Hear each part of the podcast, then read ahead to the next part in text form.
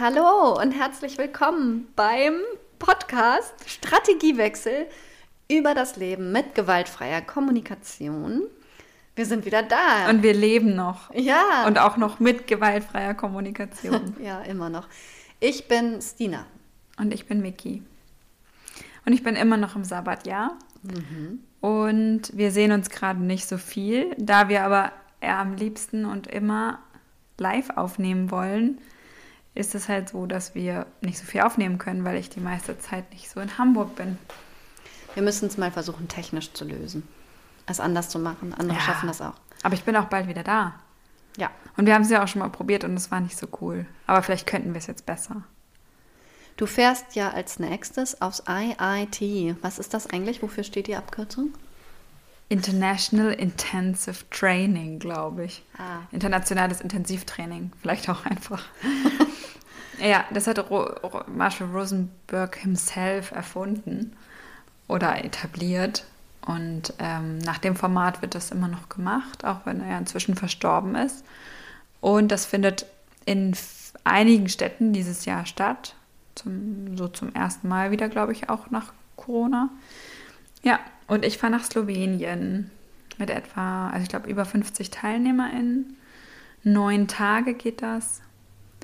Und ja. neun Tage GFK. Total cool. Richtig cool. Und ganz viele no Leute und international und besondere Trainer, die dir schon ins Auge gefallen sind?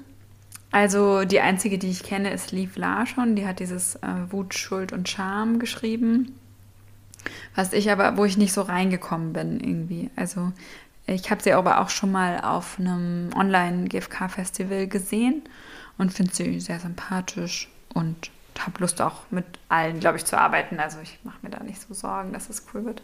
Okay, und Tassilo Peters kommt auch, hast du gesagt? Ja, den habe ich aber nur auf einer Mitfahrgelegenheitsseite quasi zufällig gesehen, dass der da eingetragen ist. Ähm, ja, der ist ja, also macht ja ganz viel GFK mit Kindergartenkindern, kann man sich auf YouTube angucken. Ein Trainer. Und wir finden den ja ganz spannend, was der so macht, ne? Also gerade auch im pädagogischen Bereich. Ja, aber das fand ich so ein bisschen schicksalshaft, weil wir ja auch überlegt hatten, das, was er macht, in unser Schulprojekt einzubinden. Und das ist natürlich total cool, dass ich ihm jetzt nochmal alle Fragen stellen kann. Also ich werde ihn auf jeden Fall fragen, ob wir mal zusammen Mittag essen können oder so. Und was ist gerade so lebendig in dir? Ja, ich bin so langsam wieder angekommen. Wir waren ja zwei Monate in Thailand und äh, mit, mit drei Kindern. Und das war natürlich auch anstrengend. Also ja, das ist irgendwie, also so ein bisschen lebendig in mir war in letzter Zeit irgendwie so ein bisschen Trauer, dass es auch so anstrengend ist. Irgendwie habe ich das vorher nicht erwartet. Ich dachte, das Sabbatjahr wird die ganze Zeit so heile, heile Segen. Und jetzt ist es doch manchmal irgendwie ganz schön anstrengend mit dem Reisen und so ein bisschen auch, also auch, man, ich bin so ein bisschen fertig auch damit, eigentlich mit dem Thema. Ich habe gerade keine Lust, noch neue Reisen zu planen. Das ist ja, erfüllt mich mit Hoffnung, dass das irgendwann auch dann vorbei ist, wieder diese Sehnsucht und man dann erstmal wieder hier sein möchte. Nach dem Reisen, meinst du? Ja. Mir hat es auch nochmal zu denken gegeben, ähm, als Strategie für die Lebensgestaltung haben wir auch im Freundeskreis jemanden, der zum Beispiel gesagt hat, ich tausche dieses Sabbatjahr gegen zwei Jahre 50 Prozent arbeiten. Wenn man gut darin ist, ähm, seine eigenen Grenzen zu wahren und auf sich zu hören. Genau, was ist so in dir lebendig? Hast du Lust, mal vom Wochenende zu erzählen? Ja, das kann ich machen. Ähm, ich habe am Wochenende das erste Treffen von meiner GFK-Jahresausbildung gehabt. Das sind sechs Termine, stimmt das? An den Wochenenden immer zwei Tage. Und es war super aufregend. Es war aufregend, die Trainerin kennenzulernen. Das ist Gerlinde Fritsch, von der hast du ja selber auch schon oft erzählt. Und wir zitieren häufig aus ihrem Buch Praktische Selbstempathie. Es war super aufregend, die Gruppe kennenzulernen, ähm, diesen Menschen zu begegnen, schon mal ein kleines bisschen von ihren Geschichten zu hören. Und ich mag das immer, wenn man so neu in Gruppen ist, dann zu erleben, wie man sich am Anfang so ganz von ferne sieht und irgendwann das Bild immer komplexer wird und sich dann auch nochmal so Zuneigung anders entwickelt oder Dinge passieren, die einen irgendwie näher bringen. Und darauf habe ich total Lust. ich habe das Wochenende sehr genossen und war irgendwie total im Flow die ganze Zeit. Also es waren ja zweimal, weiß ich nicht, acht Stunden, sechs Stunden, ich weiß gar nicht mehr genau. Und ähm, ich hatte zum Beispiel überhaupt nicht den Impuls, auf mein Handy zu gucken. Und ich habe auch nicht das Gefühl gehabt, die ganze Zeit nachzudenken und äh, Dinge festhalten zu wollen, aufschreiben zu wollen, sondern ich habe es einfach nur die ganze Zeit genossen und erlebt, richtig. Und das war richtig schön. Das habe ich gar nicht oft. Also in Konferenzen sitze ich immer da und denke noch zusätzlich an andere Sachen. Aber da war ich wirklich da. Also vielleicht so eine Ermutigung an alle, die überlegen, ob sie ein GFK-Seminar machen, weil meine Empfinden war auch immer, dass es irgendwie so einen ganz wach macht und man trotzdem auch irgendwie auf eine Art und Weise ich da erholt rausgekommen bin, anders als bei manchen anderen Seminaren. Ja, und ich trotzdem auch ganz viel mitgenommen habe. Aber so wie man irgendwie, ich vergleiche GFK auch immer lieber mit Trainieren als mit, also Lernen, was so anstrengend ist oder Arbeiten oder so, sondern es ist irgendwie eher so, man verbringt Zeit damit und das ist einfach schön. Mit etwas, was einem am Herzen liegt. Ja. ja. Ja, und ich war, ich war auch ziemlich frisch, was aber auch daran gelegen haben könnte, dass wir alle 20 Minuten gelüftet haben. Es hat äh, total viel bewirkt. Ich war gar nicht so müde. Ich glaube, es hatte wirklich einen Einfluss. Ja, und ich habe auch gut versorgt wart. Ja. Mit Sauerstoff, mit Essen, mit. Genau. Ich habe ähm, nur ganz wenig Notizen gemacht. Ich blätter hier mal so ein bisschen. Soll ich dir mal so die Highlights aus meinen Notizen vorlesen? Sehr gerne. Also, sie hat uns äh, alle ganz neugierig gemacht über Wut nachzudenken und äh, nochmal den Unterschied zwischen gesunder Wut und destruktiver Wut ähm, aufgemacht. Bei gesunde Wut hat sie ähm, gesagt, dass da geht es um Grenzwahrung oder es geht um Gerechtigkeit und es geht darum, sein eigenes Ziel zu erreichen.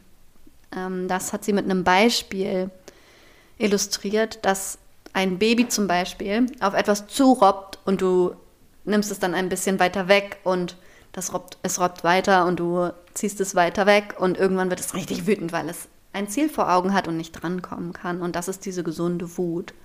Die kenne ich von mir zum Beispiel auch.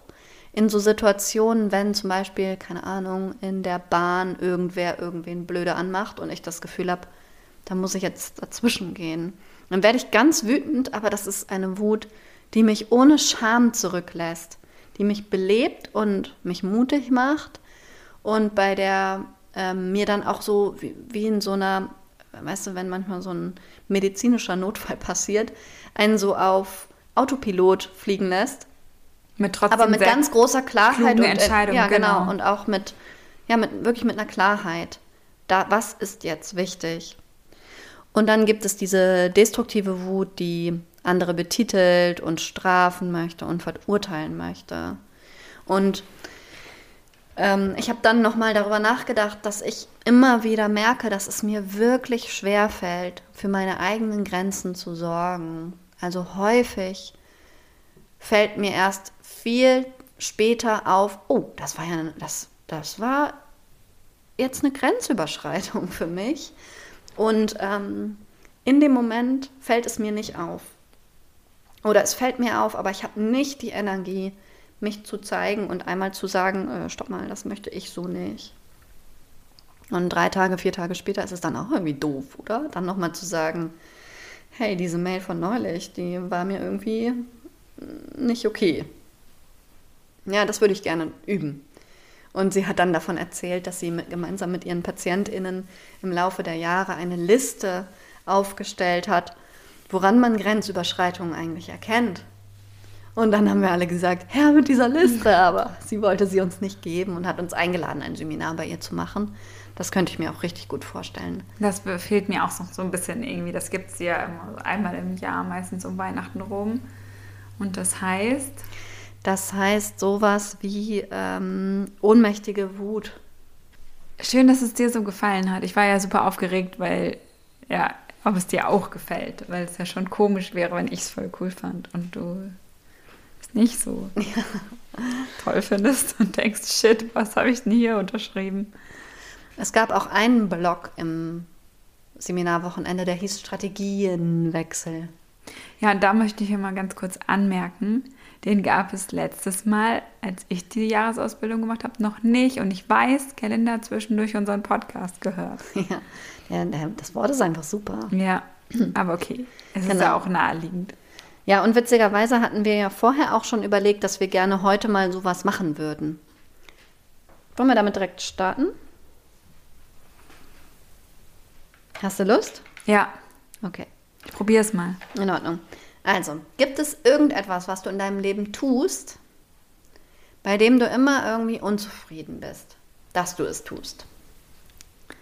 Ja, also ich habe viel darüber nachgedacht, dass ich doch eine Tendenz habe zu, also ich habe es nicht nur bei mir beobachtet, ich habe es auch in ähm, Bei mir? auf der Reise bei anderen beobachtet. Nee. Äh, auch bei Kindern beobachte ich es oder bei manchen Menschen, dass die einfach anfangen zu meckern und zu jammern, wenn sie vielleicht müde sind oder die Energie einfach weg ist oder etwas anstrengend ist oder so. Und das hat mich zunehmend genervt und vor allem denke ich auch, dass es also andere einfach nervt. Also es einfach irgendwie nervt. Grüße gehen nach Bremen, die Vogeluhr. Das ist der Halsbandschnapper. Nee. Doch. Doch. Der was? Halsbandschnapper. Also, das ist eine Strategie, die, glaube ich, wo, was erfülle ich mir damit? Ich entlaste mich in irgendeiner Art und Weise und ich verleihe meiner Unzufriedenheit Ausdruck. Und ich suche auch Schuld bei anderen, denke ich. Am- Anstatt mein, also Verantwortung für meine eigenen Gefühle zu übernehmen oder in, ja, in einer gewaltfreien Art und Weise um Hilfe zu bitten und um Unterstützung zum Beispiel. Warte mal, warte oder mal, warte mal. eine wa- Grenze zu setzen. Warte mal. Ja. Wir machen das jetzt hier mal nach Plan. Du bist unzufrieden ganz oft, wenn du jammerig bist, wenn du zum Beispiel müde bist und das so raushängen lässt. Warum bist du damit nicht zufrieden? Welche Bedürfnisse erfüllen sich nicht mit dieser Strategie? Mm, Was erfüllt sich nicht? Also Verantwortung für meine eigenen Gefühle zu übernehmen, zum Beispiel, wenn ich dann bei anderen auch die Schuld suche. Oder bei, nicht nur bei anderen Personen, sondern eben auch bei den Umständen oder so. Meistens verändert sich die Situation dadurch überhaupt nicht. Wirksamkeit. Auch sowas wie Effizienz. Mhm. Ich will eigentlich eine Situation verändern. Also, ja, ich habe jetzt zum Beispiel mm, am Wochenende eine Stunde im Bett gelegen und ich wusste eigentlich ziemlich genau, ich ähm, kann, werde nicht einschlafen können, weil mir zu kalt ist. Und ich werde aber auch nicht mehr warm. Und dann, anstatt aufzustehen und mir eine Wärmflasche zu machen oder mir noch eine Decke zu holen, oder was weiß ich, was es alles für Strategien gibt, die Heizung anzumachen oder keine Ahnung, liege ich dann eine Stunde da und kann darüber nachdenken. Und dann jammerst du innerlich. Ja, da in dem Fall jammer ich mir selber was vor. Mhm, mir ist kalt. Scheiße. Bin ich Das ist richtig doof. Und welche Bedürfnisse veranlassen dich dazu, das so zu machen, dabei zu bleiben beim Jammern und Nölen und Meckern? Das ist eine sehr gute. Frage. Was erfüllst du dir denn damit? Hoffnung ist das eigentlich, dass sich die Situation von alleine verändert. Kann das sein? Aber Hoffnung ist kein Bedürfnis, ne? Doch schon, aber du erfüllst es dir, glaube ich, nicht. Das ist nur das, was mich dabei hält. Also, Ja. Hoffen ist auch eine Strategie in dem Fall. naja, am Ende sowas wie Leichtigkeit oder, also was ist das? Auch, auch Effizienz oder Leichtigkeit. Also, ich versuche irgendwie den leichten Weg zu gehen. Aber es ist halt nur vermeintlich der leichte. Verbindung vielleicht auch. Dass du dich zeigst in der Hoffnung, dass sich jemand dir liebevoll zuwendet und das funktioniert dann halt irgendwie nicht. Ja, das kann sein, ja. Fürsorge, aber von jemand anderem. Also die Hoffnung auf Fürsorge, anstatt wirklich Fürsorge für mich zu betreiben. Mhm. Selbstausdruck. Ja. Und um das alles, um das alles irgendwie zu erfüllen, dich zu zeigen, aber auch Verbindung zu kriegen und effizient deine Bedürfnisse zu versorgen? Was könntest du anders machen? Was für neue Strategien gäbe es? Also eine, die ich übe, die auch wirklich, also die ja so ein bisschen ein größeres Thema bei mir ist, ist dann liebevoll mit mir selber zu sprechen, also nicht zu jammern und das zu formulieren, was irgendwie gerade scheiße ist, ähm, einfach liebevoll mit mir selbst zu sprechen. Und wenn ich das tue, dann bin ich auch ganz schnell in der Lage, die Situation zu verändern. Also mhm. wenn ich dann sagen würde, dir ist kalt, du solltest dafür sorgen, meine Liebe, dass dir jetzt warm wird, dann könntest du auch schlafen. Mhm. Wenn ich sowas zu mir sagen kann, und das übe ich gerade in ein bisschen leichteren Situationen, dann kann ich auch richtig gut die Situation verändern. Mhm. Das ist wirklich, wirklich spannend, ähm, dieses, diese, ja, diese Sprech, also wie spreche ich eigentlich mit mir selbst? Das ist ja so ein Thema, habe ich glaube ich hier auch schon mal gesagt.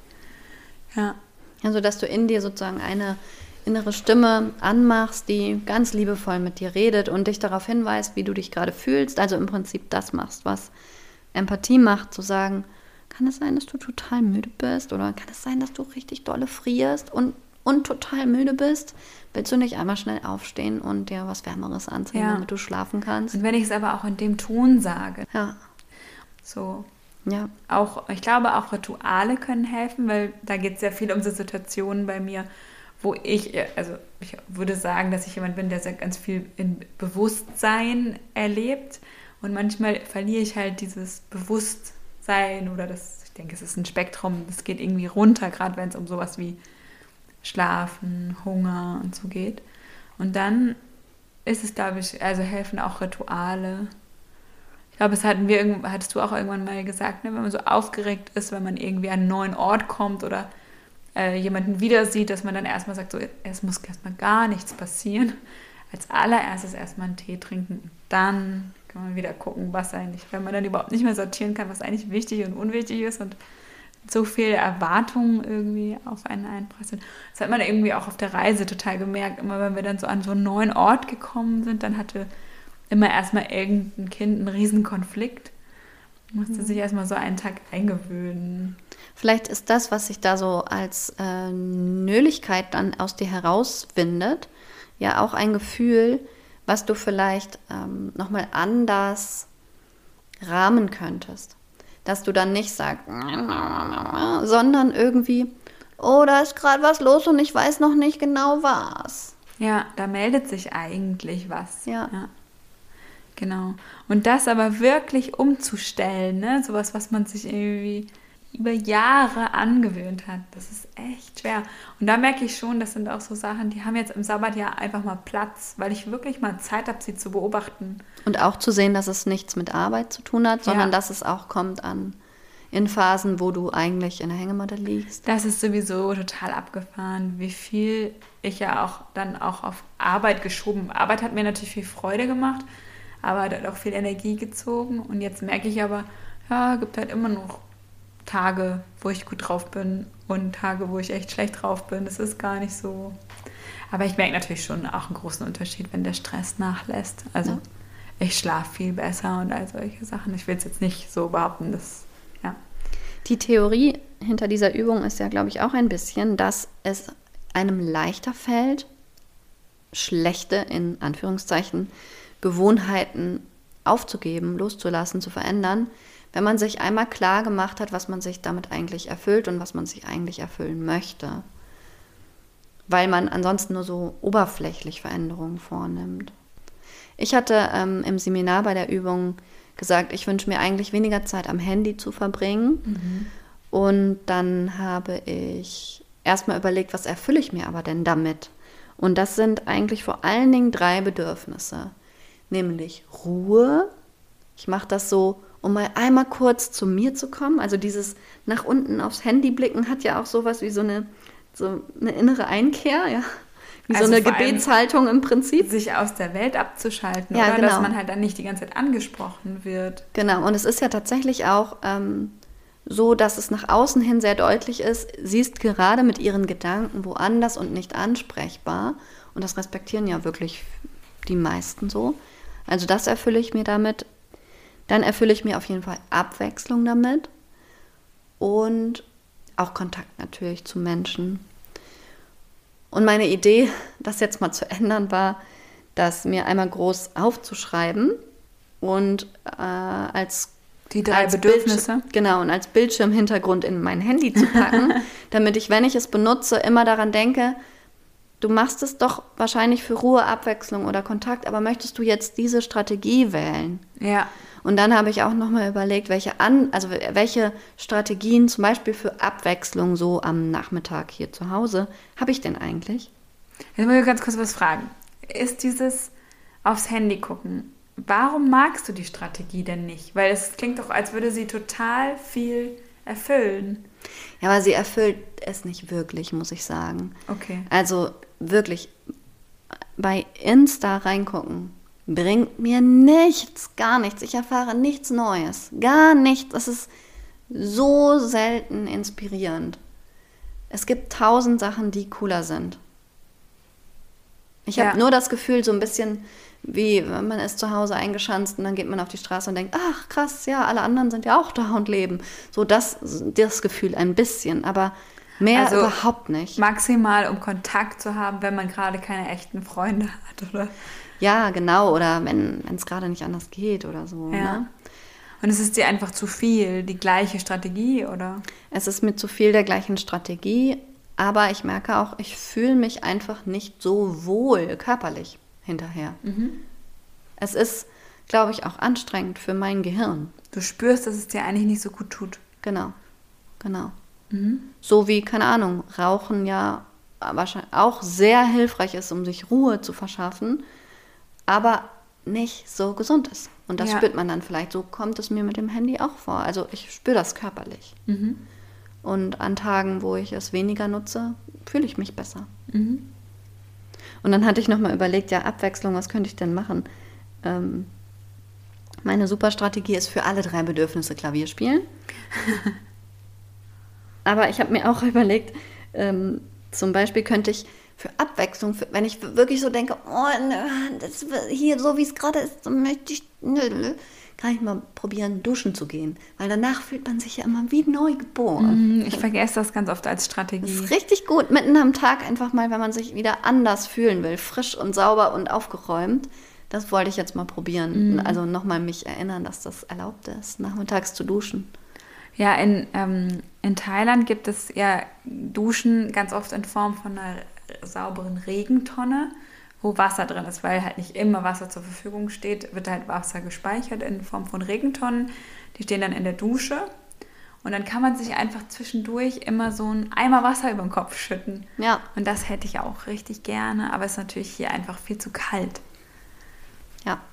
Aber ich das wollte ist übrigens so eine. Regentonne für unseren Garten mal anschaffen. Ja, weil damit man auch Wasser hat zum Spielen und so. Ja, genau. Voll schön. Vor allem jetzt sind die Kinder ja groß genug, dass sie da nicht mehr reinfallen. Also ja, war eine schöne, eine, die aussieht, als wäre sie aus Holz.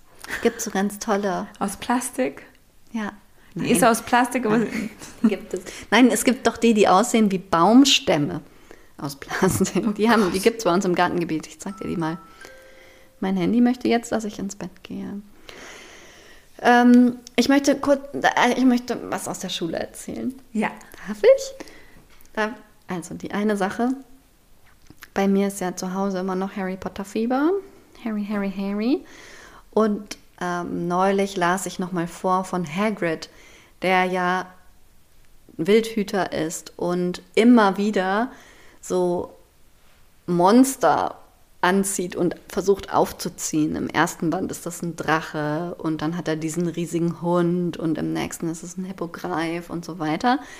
Und die immer ganz liebevoll behandelt, wie so eine also wie eine Mutter ihr kleinstes Kind sozusagen und immer so über die spricht und alle anderen denken, alter Schwede, was ist denn los mit ihm? Siehst du nicht, was das für ein grauenhaftes Monster ist?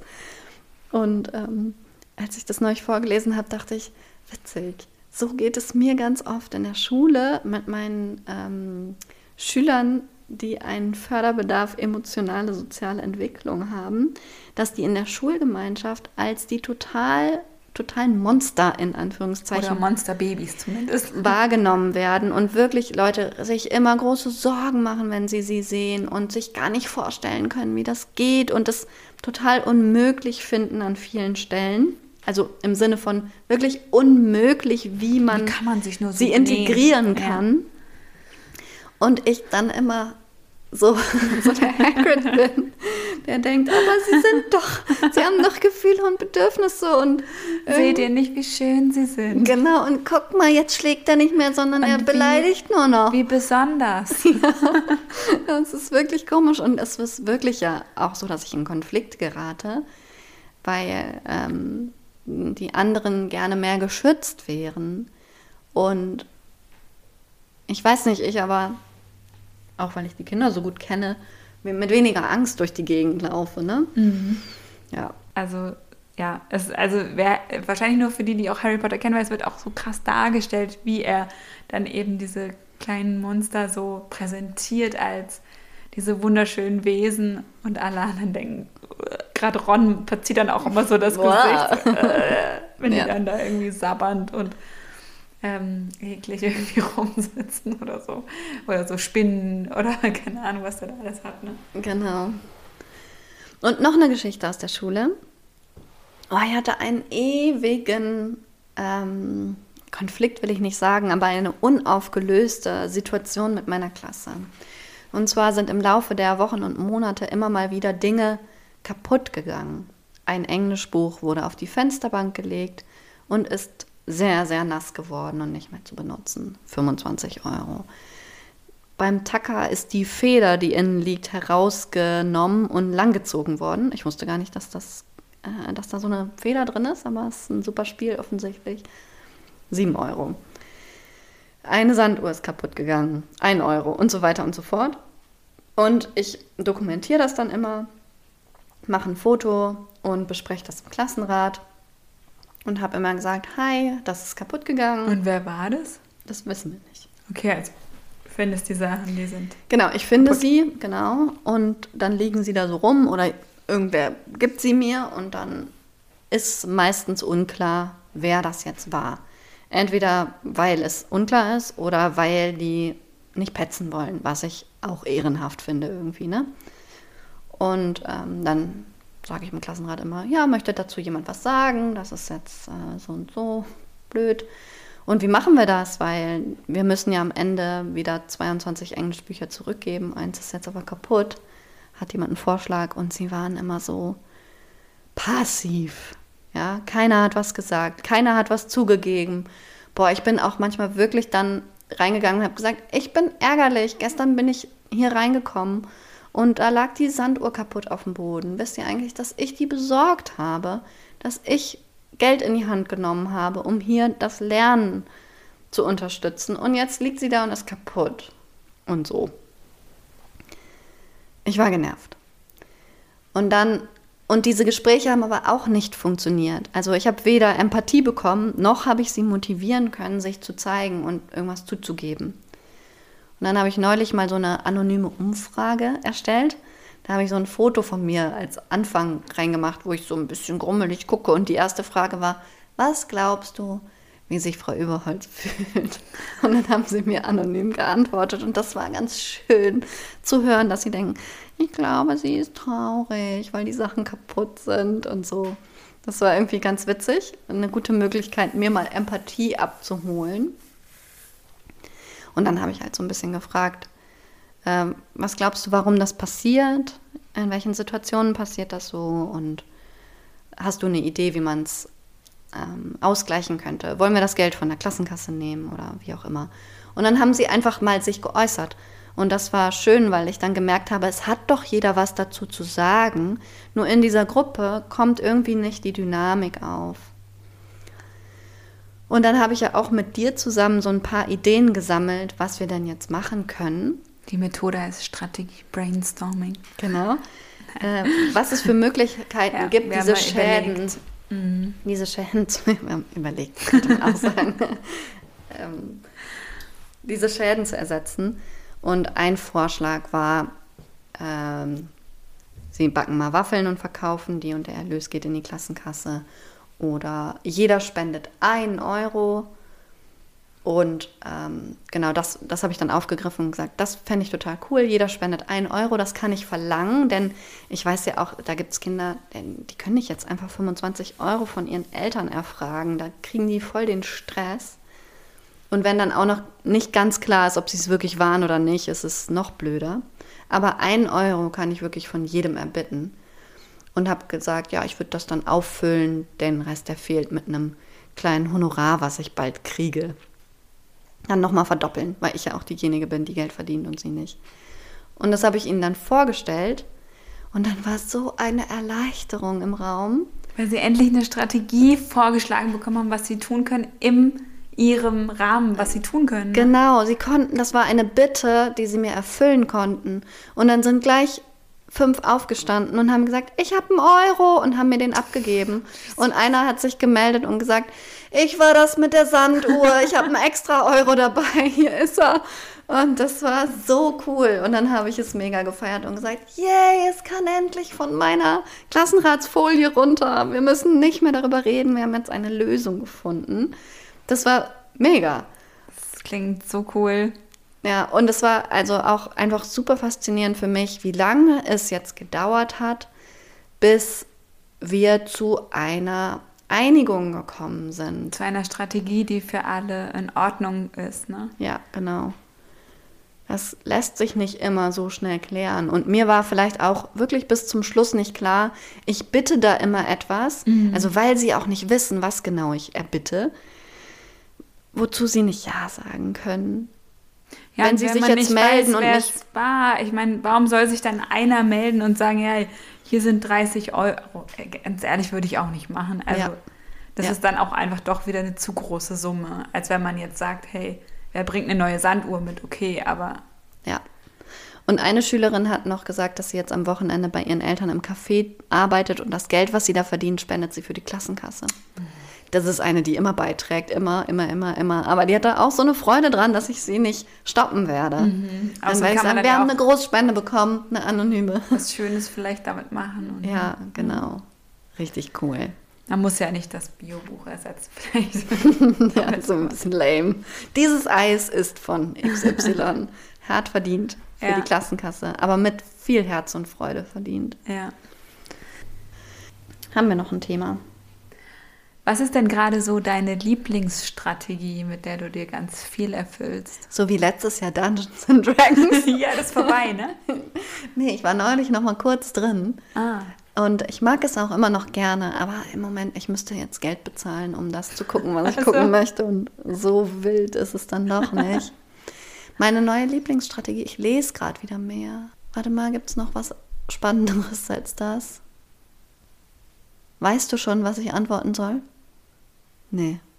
Ich habe es hier als Frage stehen, weil wir jetzt über tragische Strategien gesprochen haben, habe ich gedacht, wir könnten vielleicht mit was bisschen Positiverem. Ja. Ja, ich muss, ich glaube, ich bin gerade in gar nichts so richtig verliebt. Mhm. Ich wäre ja so gerne mal wieder verliebt. In der Strategie, ja, was auch eine Im Person sein Sinn. kann. Aber, genau. Ja. Genau, aber im Moment ist es gar nicht so. Ja, ist auch okay. Wird schon wieder kommen. Hast du vielleicht Lust, noch mal ganz kurz von dieser Übung zu erzählen, wo man etwas bittet, was einen aber sehr ängstigt? Wie das funktioniert? Das ist so ein bisschen abgehobenes GFK-Seminar-Ding, finde mhm. ich. Ich kann mich auch nicht mehr ganz explizit daran erinnern, wie das bei meiner Jahresausbildung war, aber du hast es vorhin kurz angedeutet und mich interessiert es einfach jetzt methodisch nochmal. Wir können dann auch vielleicht ein kleines Beispiel machen. Mhm. Ähm, aber es ist ja auch meistens dann sehr persönlicher Inhalt, aber überhaupt mal um was zu bitten, wovor man eigentlich total Angst hat. Ich habe das ja dieses Jahr auch schon einmal gemacht und es hat sich so cool angefühlt im Nachhinein. Ja, ja also das, der zweite Seminartag war betitelt mit ähm, gewaltfreier Ehrlichkeit, darum ging es. Und in der Übung sollten wir uns einen Menschen vorstellen, den wir eigentlich schon lange mal bitten würden, mit einer bestimmten Sache unser Leben zu bereichern. Und bei der uns das aber irgendwie schwer fällt. Und dann hat sich die Trainerin vorne hingesetzt mit einer Handpuppe eines Wolfes und der hatte Giraffenohren auf und stellte diese Person dar, von der wir immer vermuten, sie könnte wölfisch antworten, wenn wir sie das bitten, was so schön für uns wäre. Und dann bitten wir das und dieser Wolf hat dann aber Giraffenohren auf. Hat sie sich dann auch so verkleidet oder was hatte sie eine Handpuppe? Sie hatte eine Handpuppe. Handpuppe als Wolf mit Giraffenohren auf. Ja, genau. Und die hat dann geantwortet. Ja, die mhm. hat dann geantwortet. Und dann hat sie erstmal gesagt, ja, ah, ich höre, dass du XY wünscht und mh, wenn ich das höre, dann ist das für mich so und so. Und ich bin ganz berührt davon, dass du dir das von mir wünschst und dass ich so dein Leben bereichern könnte. Im Prinzip hat es immer so diese Qualität. Also mhm. das war auch ganz faszinierend, welche, ja, dass man sich so gut in Leute hineinversetzen kann, die nicht im Raum sind. Aber du hast eben kurz erzählt, bei dir konnte sie sich nicht so schnell in die Situation hineinversetzen. Und dann hat sie einfach getauscht und gesagt, sag du doch mal. Genau, also ich habe meine, meine ja. Bitte formuliert und dann war klar, schnell, war ihr schnell klar, sie braucht eigentlich Informationen, die sie nicht hat. Die und aber dann, du hast, ne? Ja, genau. Und dann hab, haben wir getauscht. Ich, sie hat meine Giraffe bekommen und ich ihren Wolf mit Giraffenohren. Und dann habe ich das erstmal gemacht. Und danach haben wir zurückgetauscht und dann hat sie es nochmal gemacht. Und ich konnte nochmal zuhören. Mhm. Das war ganz schön. Kann man zum Beispiel auch als Rollenspiel mit Menschen machen, die schon gestorben sind, wenn man da irgendwie noch was offen hat? Oder halt mit Menschen, wo man den Eindruck hat, oh, wenn ich, wenn ich diese Bitte, das, das führt zu nichts. Irgendwie führt das zu nichts. Aber mhm. man kann es trotzdem erleben als Rollenspiel. Und dann kann das total heilende Wirkung haben, glaube ich. Ja, ja, genau. Und was sie dann auch immer gefragt hat, war, magst du mir mal sagen, warum du mich so lange nicht gebeten hast? Und dann sagt man ja sowas wie, ja, ich hatte Angst, dass du und kann das alles mal äußern. Und das war immer sehr spannend. Und das habt ihr richtig oft durchgespielt. Ja, ne? genau. Einer nach dem anderen mit ganz kurzer Zwischenzeit. Immer mit kurzer Besprechung. Ja. Weiß ich nicht, haben wir dann so sechs Fälle direkt hintereinander gemacht. Voll cool. Richtig cool. Meine Hollywood-Wölfe, das ist ja so ein äh, Begriff von äh, Trompete von mir. so, weißt du, die, die, die immer in deinem Kopf sagen, wow, richtig cool, das ist los, neugierig, ähm, erzähl mir mehr und so Drama, Drama. Mhm. Die waren auch an natürlich, ne, weil man natürlich super viele intime Geschichten hört und das total schön ist mhm. zu sehen, was für einen Reichtum an Geschichten jeder in sich hat und auch für einen Reichtum an Gefühlen und Ängsten. Und man fühlt sich irgendwie sehr verbunden, wenn man merkt, Mensch, es, jeder Mensch hat irgendwen, den er gerne mal was fragen würde und sich das nicht traut. Mhm. Da brauchen wir jetzt noch ein Zitat fürs Ende. Ja, ich habe. du Schneins? Ähm, noch nichts. Gut. ich mache ja eine Stimmtherapie. Ich könnte das Zitat diesmal auch mit dieser Übung vortragen, die ich so hasse. Da muss man dann nämlich nicht sprechen, sondern summen und es klingt dann so.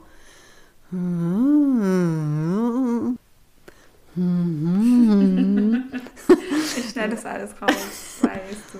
Ja, ich weiß. Hm. Gewaltfreie Selbstbehauptung ist übrigens von wütender Ohnmacht und ohnmächtiger Wut zur Selbstermächtigung. Könnte es das sein? Das ist es. Ist wieder, also darf man halt, glaube ich, nur machen, wenn man die Jahresausbildung macht. Deswegen Exakt. ist eh Quatsch. Ist aber erst wieder 2023. Ja, ich melde mich an. Jetzt schon. Ja. Also eine Frage, die sie nämlich auch gestellt hat, war, warum hast du eigentlich Angst statt Wut? Warum hast du an der Stelle Angst? Eigentlich solltest du wütend sein. Deine Grenze wurde überschritten. Heute hatte ich auch noch ein ähm, paar Gespräche mit Schülerin, Schülerinnen aus meiner Klasse. Und da stelle ich immer wieder fest, dass die so schlecht ihre Grenzen markieren können. Und was sie dann halt machen, ist hinterm Rücken übereinander reden. Ich habe aber ein Mädchen, die kann das richtig gut. Da habe ich nämlich auch gedacht mit diesem Jammern. Ne? Ich beobachte das ja im Moment, ist so ein bisschen so irgendwie mein Fokus. Ich beobachte das bei mir, aber auch bei anderen. Und dann stelle ich fest, manche wollen halt ihre Grenzen nicht dem anderen gegenüber zu markieren, weil es halt zu anstrengend ist oder so. Und das, was sie machen, ist, sie machen eigentlich genau dasselbe, nur dass sie halt warten, bis der andere weg ist und dann halt ihre Grenzen in tragischer Form markieren irgendwie. Ja. Und das ist ja was, was ich gar nicht so gerne möchte. Ich möchte, wenn dann, das auch der Person sagen, aber vielleicht ist Jammern dann halt auch meine Form, es irgendwie zu sagen, so auf eine noch relativ ängstliche Art und Weise, anstatt wirklich erwachsen drum zu bitten. Ne? Ja. Also gestern in der Kletterhalle zum Beispiel hat sich eine Frau in ein Gespräch zwischen mir und meinem Partner eingemischt. Dann bin ich erstmal auf Klo gegangen und habe geheult. Ich war, weil ich halt, ich habe erstmal, nee, erstmal habe ich dann zu ihr gesagt, ja, danke, da war jetzt nichts Neues dabei. Und dann fand ich mich so unhöflich, Ja. anstatt wirklich erwachsen zu sagen, du, das war jetzt irgendwie gerade unangenehm. Oder direkt vorher zu unterbrechen, ihr gar nicht so lange zuzuhören, zu sagen, es geht gerade gar nicht darum. Ich habe viel aus der Situation gelernt. Das ist so eine, die auch immer da ist und immer in Gespräche ein. Das hat mir dann mein Partner hinterher gesagt, dass er, dass er sie schon öfter als etwas grenzüberschreitend erlebt Das ist doch hat. super, dann kannst du beim nächsten Mal anders sein. Ja, ich habe mir nicht gemerkt, wie sie aussah, weil ich konnte halt auch nicht so gut sehen, wie ich ja weinen musste. es war insgesamt eine sehr kurze Sequenz, aber es hat mir halt so ein bisschen den Rest gegeben. Aber vielleicht finden wir was mit, mit Wut. Ach so, nee, genau. Haha. ja, Was? zum Zitat. Wir haben kein Zitat gefunden von Marshall Rosenberg und ich möchte das einmal begründen, so wie Gerlinde es begründet hat. Sie hat gesagt, Marshall war richtig gut darin, Grenzen zu setzen. Das konnte er richtig gut, weil er kam ja eher aus der Ecke, dass er immer gewaltvoll reagiert hat und Konflikte mit Gewalt gelöst hat. Das heißt, das war ihm gar nicht so ein Anliegen. Er hat nur ganz, ganz wenig über Wut und Grenzsetzung gesprochen. Denn seine Sehnsucht war es zu schaffen, Verbindung herzustellen. Und ich glaube, wir zwei haben äh, Wir kommen aus damit der gar- anderen wir Richtung. kommen aus der die, anderen Wir Richtung. gucken in die gleiche Richtung, aber aus der anderen Richtung. Ne? Genau, und deswegen war ich auch so äh, daran interessiert, dieses Seminar zu besuchen, weil das ein Element der GfK ist, was von Rosenberg nicht so sehr vorgestaltet war, weil es nicht so sein Ding war. Ja. Es gibt ja so Geschichten von ihm, dass er aus irgendwelchen Situationen rausgerannt ist, weil er es nicht mehr aushalten konnte und so in Wut war und dann draußen geguckt hat, okay, puh, ich bin wütend, wie komme ich jetzt wieder in die Verbindung? Ja. Ja. Ja, dann lassen wir es heute dabei, oder? Ja, bis bald. Bis bald.